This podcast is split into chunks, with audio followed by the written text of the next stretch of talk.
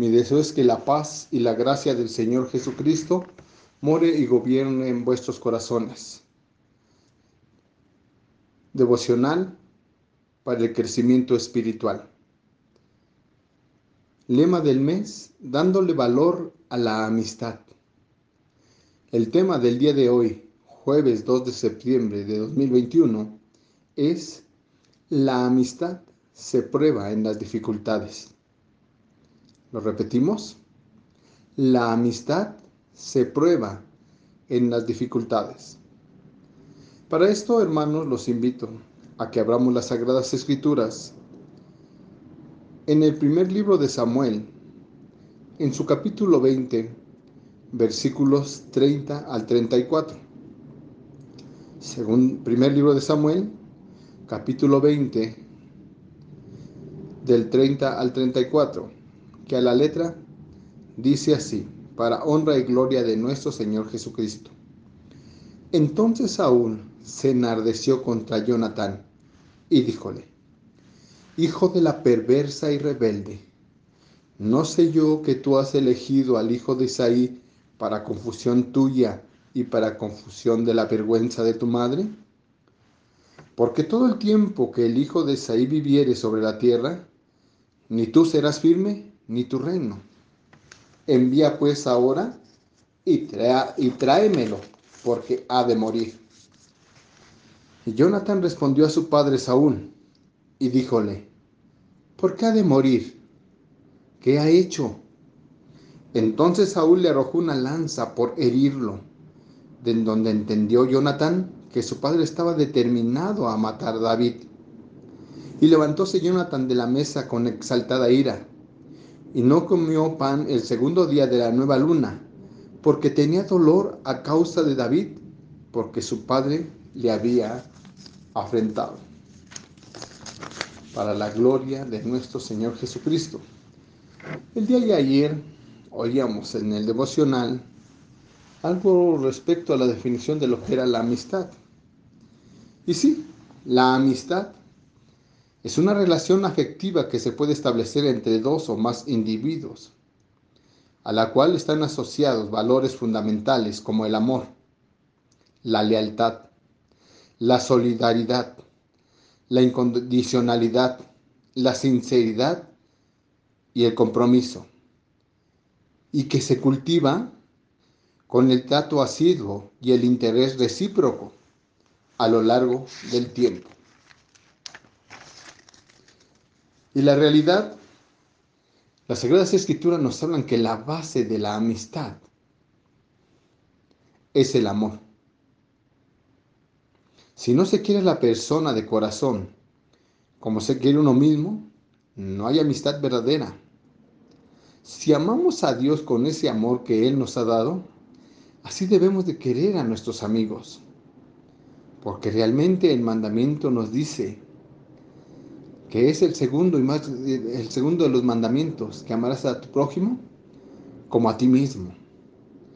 Entonces la amistad verdadera es amar como nos amamos a nosotros mismos. La amistad no se dice, no se publica, no se propaga. La amistad se demuestra. La persona, la persona que tiene amigos ha de mostrarse amigo Proverbios 18, 24 dice, amigo hay más unido que un hermano, pues la amistad verdadera se demuestra con hechos. Entre más amor demos, más unidos seremos con nuestros amigos. La amistad es estar en las buenas y en las malas. Sí, en las buenas y en las malas. Porque dice la palabra de Dios también, en todo tiempo ama el amigo el amigo es como un hermano en tiempo de angustia. Proverbios 17, 17. Tenemos que ser amigos en todo tiempo. La verdadera amistad se prueba ante las dificultades y los problemas. Son amigos fieles aquellos que permanecen antes, durante y después de las tribulaciones. Hay un ejemplo en la parte escritural que hemos leído.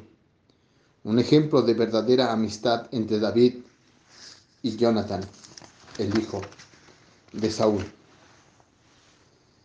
Vemos en la parte escritural que hemos leído, dice que Saúl está convidando a Jonathan a que vaya en busca de David, porque según él debe morir.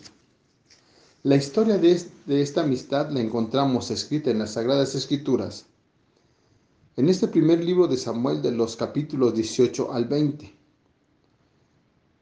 Y allí nos, recordaban, y sabemos, conocemos la historia, de cómo David llegó a la vida de Saúl.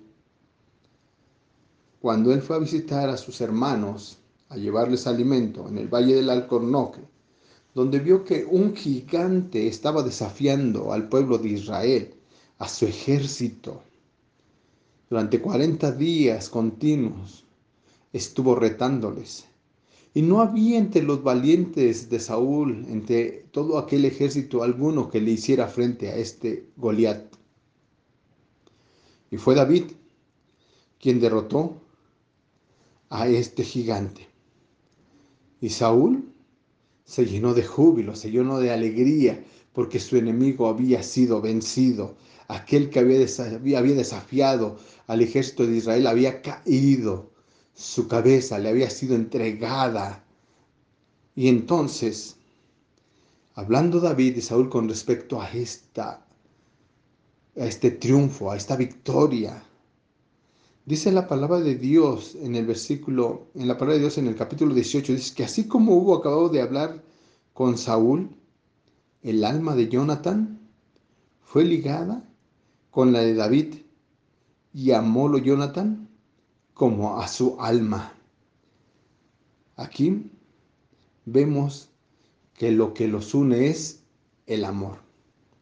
Y no es un amor eros como muchos allá afuera han querido pues mostrar esto. Han querido presentar esta parte escritural que entre David y Jonathan había un amor eros. No, el amor de ellos era un amor fraternal.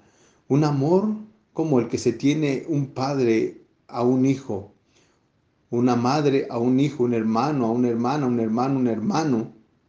Y así era el amor de David y Jonathan, un amor fraternal, un amor como el que deberíamos de practicar en la iglesia del Señor. Un amor fraternal que en verdad amemos a nuestros hermanos, porque ellos, los que están en la iglesia, los lavados con la preciosa sangre de Cristo, nuestros hermanos. Ellos son nuestros amigos. En esta parte escritural que vemos y tenemos a consideración, también vemos un ejemplo de una mala amistad. Porque Saúl elogió mucho el triunfo de David y se sintió dichoso y le mostró una amistad ¿Cómo sucedió, cómo nació este rencor, este coraje que Saúl sentía hacia David? Dice que cuando ellos volvieron a la ciudad, las mujeres empezaron a entonar un cántico en el cual decían que, que Saúl mató a sus miles, pero David mató a sus diez miles. Y ahí nació el celo, el coraje hacia David. Y él, el rey Saúl, procuraba matarle, procuraba desaparecerle.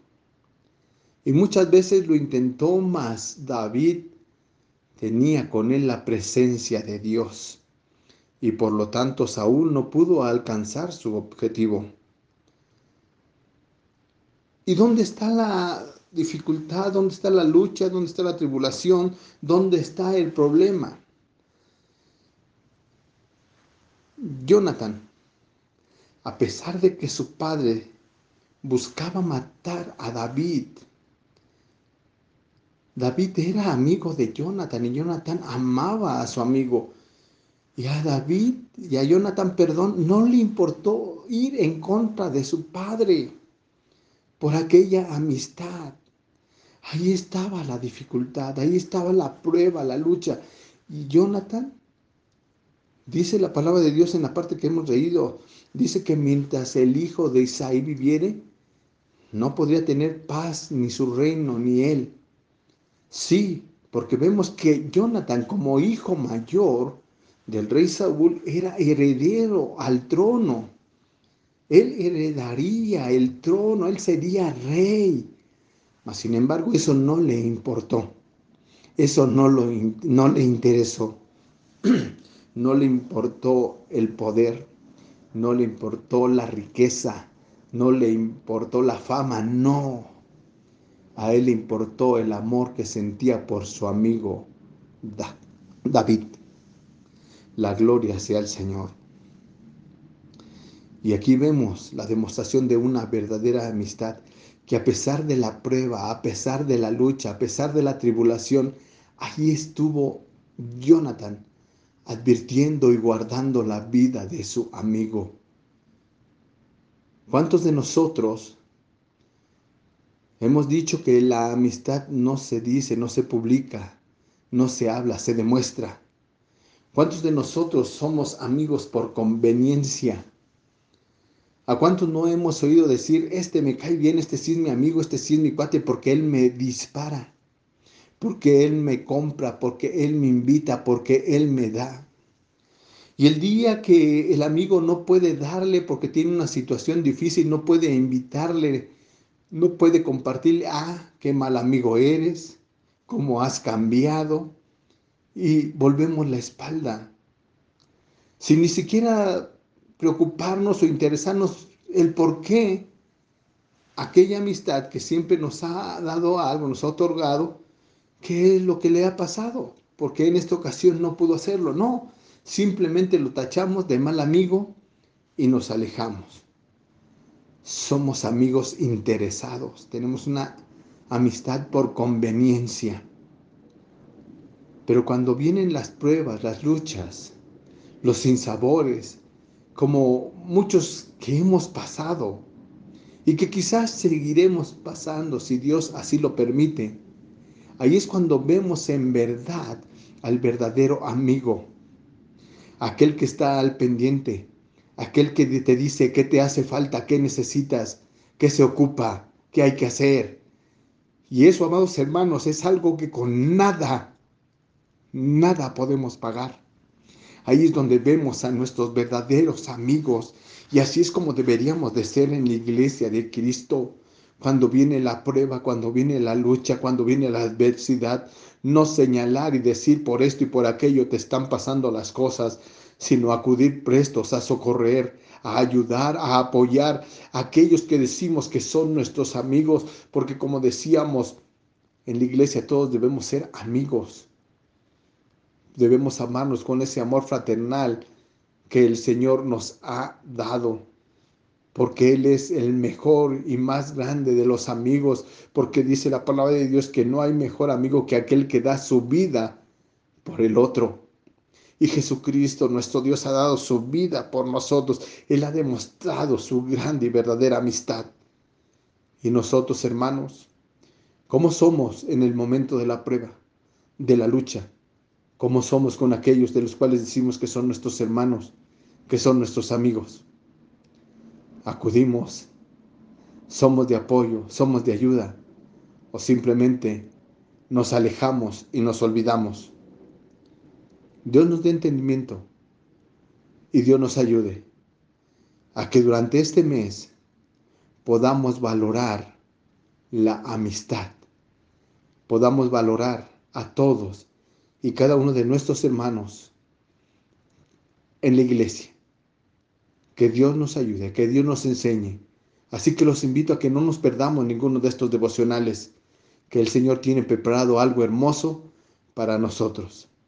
Y mi deseo es que la paz y la gracia del Señor Jesucristo muere y gobierne en vuestros corazones. Que Dios nos bendiga, que Dios nos guarde a todos y sepamos ser amigos en las buenas y en las malas. Dios les bendiga.